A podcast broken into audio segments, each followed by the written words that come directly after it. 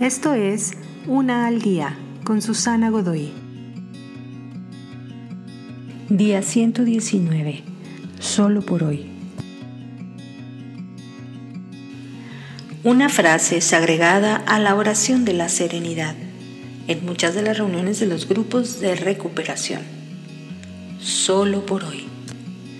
Es realmente una variación de una versión más larga de la oración de Niebuhr. Vivir un día a la vez.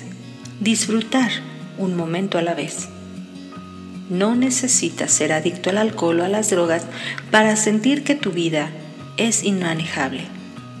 Enfrentar los problemas, rendirte, encontrar paz dentro de ti trabajar la paz en los otros y darle el control a tu creador de aquellas cosas que se encuentran fuera de tu alcance son la llave para tener paz.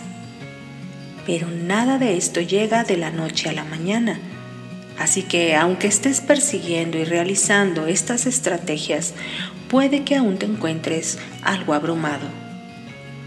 Tienes un solo trabajo y es enfocarte en la paz del día de hoy y muy seguido enfocarte solo en la paz del siguiente momento.